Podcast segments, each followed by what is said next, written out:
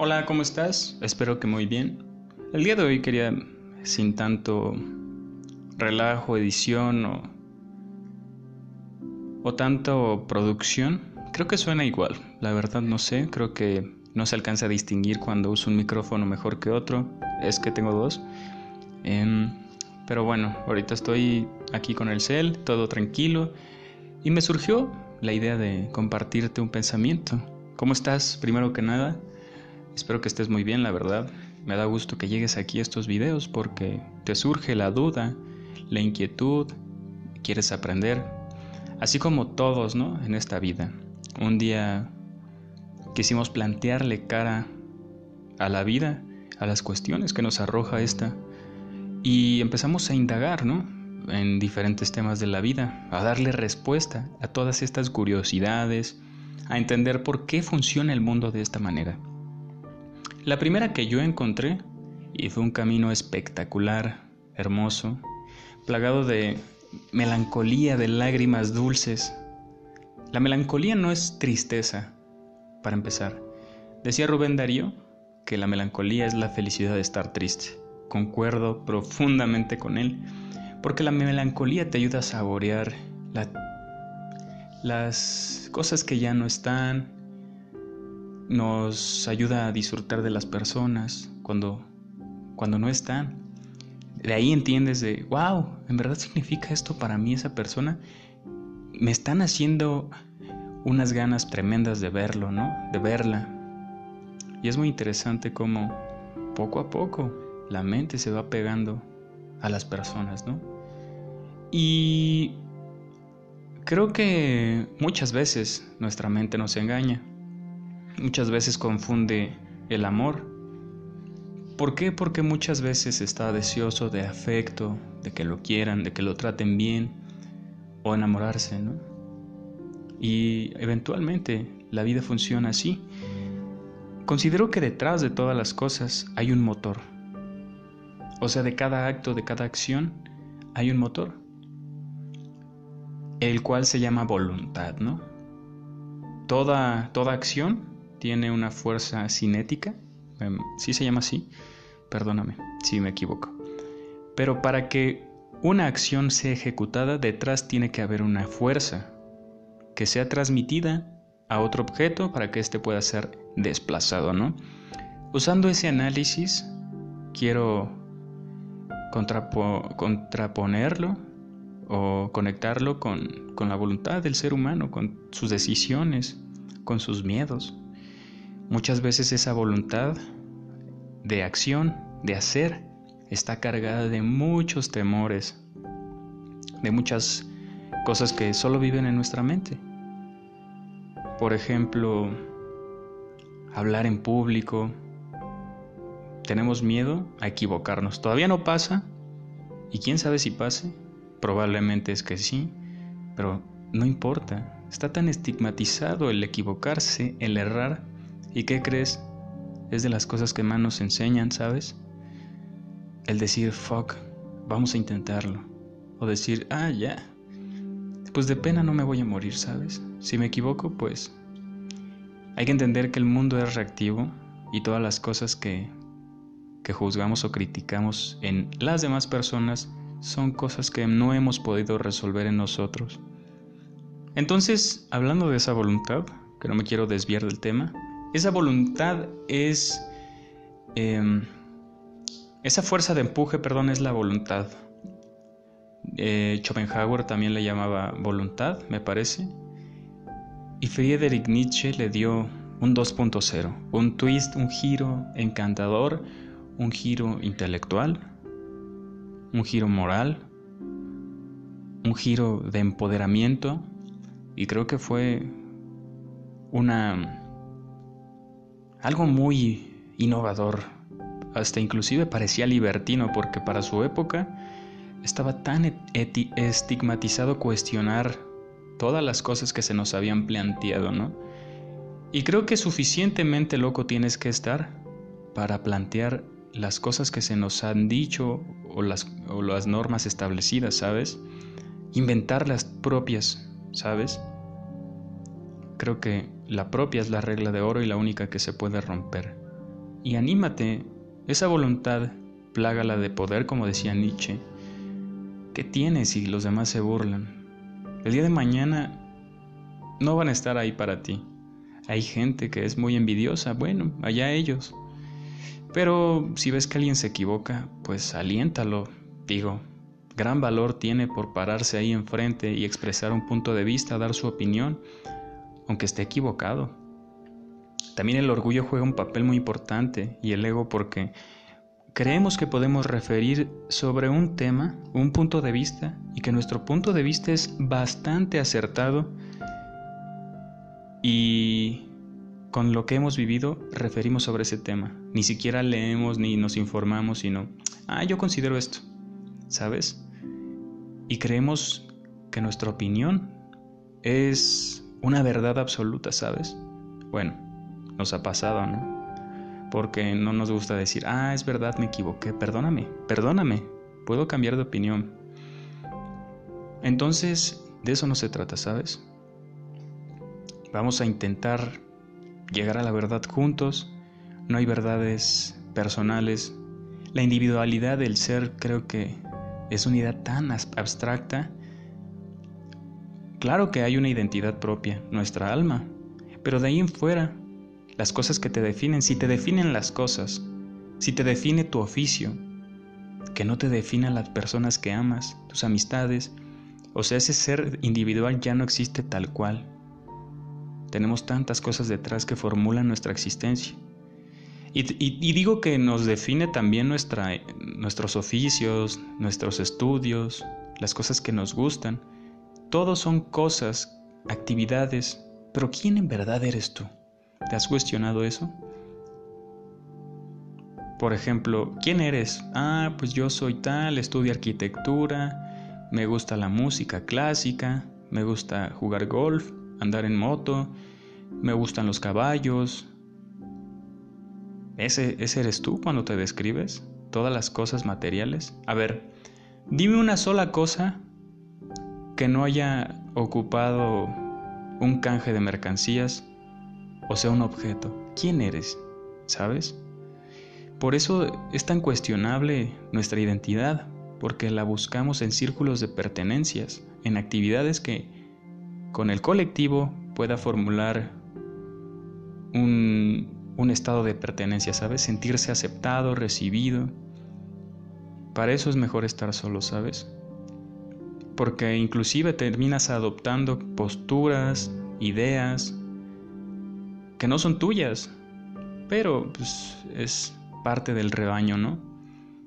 Parte del rebaño, ¿por qué? Porque no hay un criterio. Y si cuestionas lo establecido por el círculo, tal vez no te vean igual, tal vez demeriten tu opinión, tal vez no te acepten. Y es bien triste lo que es la tolerancia, ¿sabes? ¿Qué es la tolerancia? Aceptarte en base a lo que a mí me gusta y yo considero prudente de las personas. O sea, la tolerancia empieza desde mí. No debería ser así.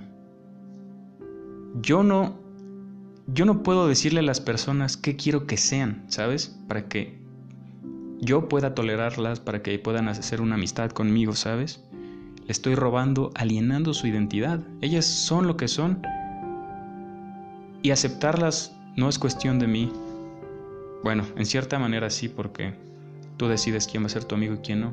Y muchas veces estamos sesgados, pero amigo mío, de las personas que piensan diferente a ti, de las personas que son diferente a ti, por ejemplo, a mí em, veo a alguien que, que le ama la banda, ¿no? Y a mí no me gusta. Bueno, sí me gusta, pero no me encanta, ¿sabes? No la escucho frecuentemente. No hay que demonizar o satanizar un género de música, sino si no te gusta, ¿sabes? Pero en base a ello yo digo, él no me va a caer bien, porque ama la banda con la vida y es arremangada, ¿sabes? Ese tipo de cosas. Entonces la tolerancia no es en base a lo que son las personas, sino en base a lo que tú piensas, a tus requerimientos, a tus requisitos. Entonces terminamos robando su identidad de las personas. Nada mejor que escucharlas, ceder el silencio, ceder la opinión al interlocutor o tú ser el interlocutor. Es locutor el que habla e interlocutor, locutor el que escucha. Entonces, en base a ello podemos empatizar, crecer, aprender. Cuando escuchas atentamente ves cosas que wow, que jamás habías pensado, que jamás habías visto, inclusive en ti. Y tener en cuenta que somos ignorantes. Decía Descartes, cambiaría todo lo que sé por todo lo que ignoro, porque lo que sé es el 1% de estas cosas. Imagínate una persona que aportó grandes cosas, que sabía un montón de cosas. Hay que ser conscientes de que somos ignorantes y desconocemos muchas cosas. En base a ello, hay una frase que me gusta que dice, perro viejo jamás aprende nuevos trucos. Entonces, si tú pones ese estigma, esa barrera, ese caparazón, jamás lo vas a romper. Porque ya no vas a aprender nuevas cosas, vas a ver el mundo con lo que ya sabes, con las herramientas que te has creado. Puedes llegar a frustrarte porque al tratar de entender de, de una manera, pues no te da la saciedad y el resultado que tú esperabas y dices, mmm. Y bueno, refiriendo a este tema, como entendemos el mundo, la primera cosmovisión que yo tuve fue la poesía. La, la poesía es una manera de entender el mundo, de describirlo. Tan es así que antes de existir la psicología, poetas y escritores eran los únicos que se encargaban de describir el comportamiento humano y, su mente, sus decisiones, sus padecimientos emocionales. Después ya se creó herramientas con Wendt y se fundó las escuelas eh, psicológicas. Pero primero igual fueron escritores de filosofía, poesía. Inclusive la poesía es filosofía. Porque como tal, por ejemplo, Así habló Zaratustra de Nietzsche, es una novela. Y esa novela tiene poesía. ¿Qué? ¿Una novela de poesía? Pues sí, porque toca temas profundos, ética y moral, em, el devenir, la voluntad, la virtud, em, muchos temas interesantes sobre el escribir, sobre el amar, sobre el recibir y pagar con otra moneda, sobre el no sufrimiento, muchas, muchas cosas interesantes en ese libro que toca filosofía de manera poética, ¿sabes? Y la poesía es eso, una nueva cosmovisión de entender el mundo. Y es muy profunda. A veces es muy difícil de entender, yo lo sé, porque está escrita muchas veces en verso. A mí me encanta la prosa, que es un texto corto, pero entendible, no, no tiene tantos eufemismos o adornos de palabras. Eso es eufemismo, adornar las palabras. Don Ramón, sin tantos eufemismos le dice doña Florinda a don Ramón. Pero en serio, así es como empezó esta manera de entender la vida, de cuestionar las cosas. Después conocí la filosofía, ¿no? Ya más estructural, porque la poesía y el describir el mundo con esa, esas herramientas verbales o esa verborrea tiende a ser un hierbas, un esotérico, como que no tienes herramientas adecuadas para plantear una tesis, ¿no? O un concepto. Porque tú lo planteas con tus propias ideas, pero ya que vas agarrando ideas eh, concretas y entiendes que ya alguien se dedicó a estudiar, no sé, el alma como Aristóteles o el comportamiento del ser ante las circunstancias como Nietzsche o Schopenhauer, la la negligencia y el pesimismo, pues vas teniendo herramientas para referir puntualmente y, llegar a algo, algo más formal, ¿sabes? Pero también se pierde el estilo de. porque termina siendo más ensayo que, que una obra poética.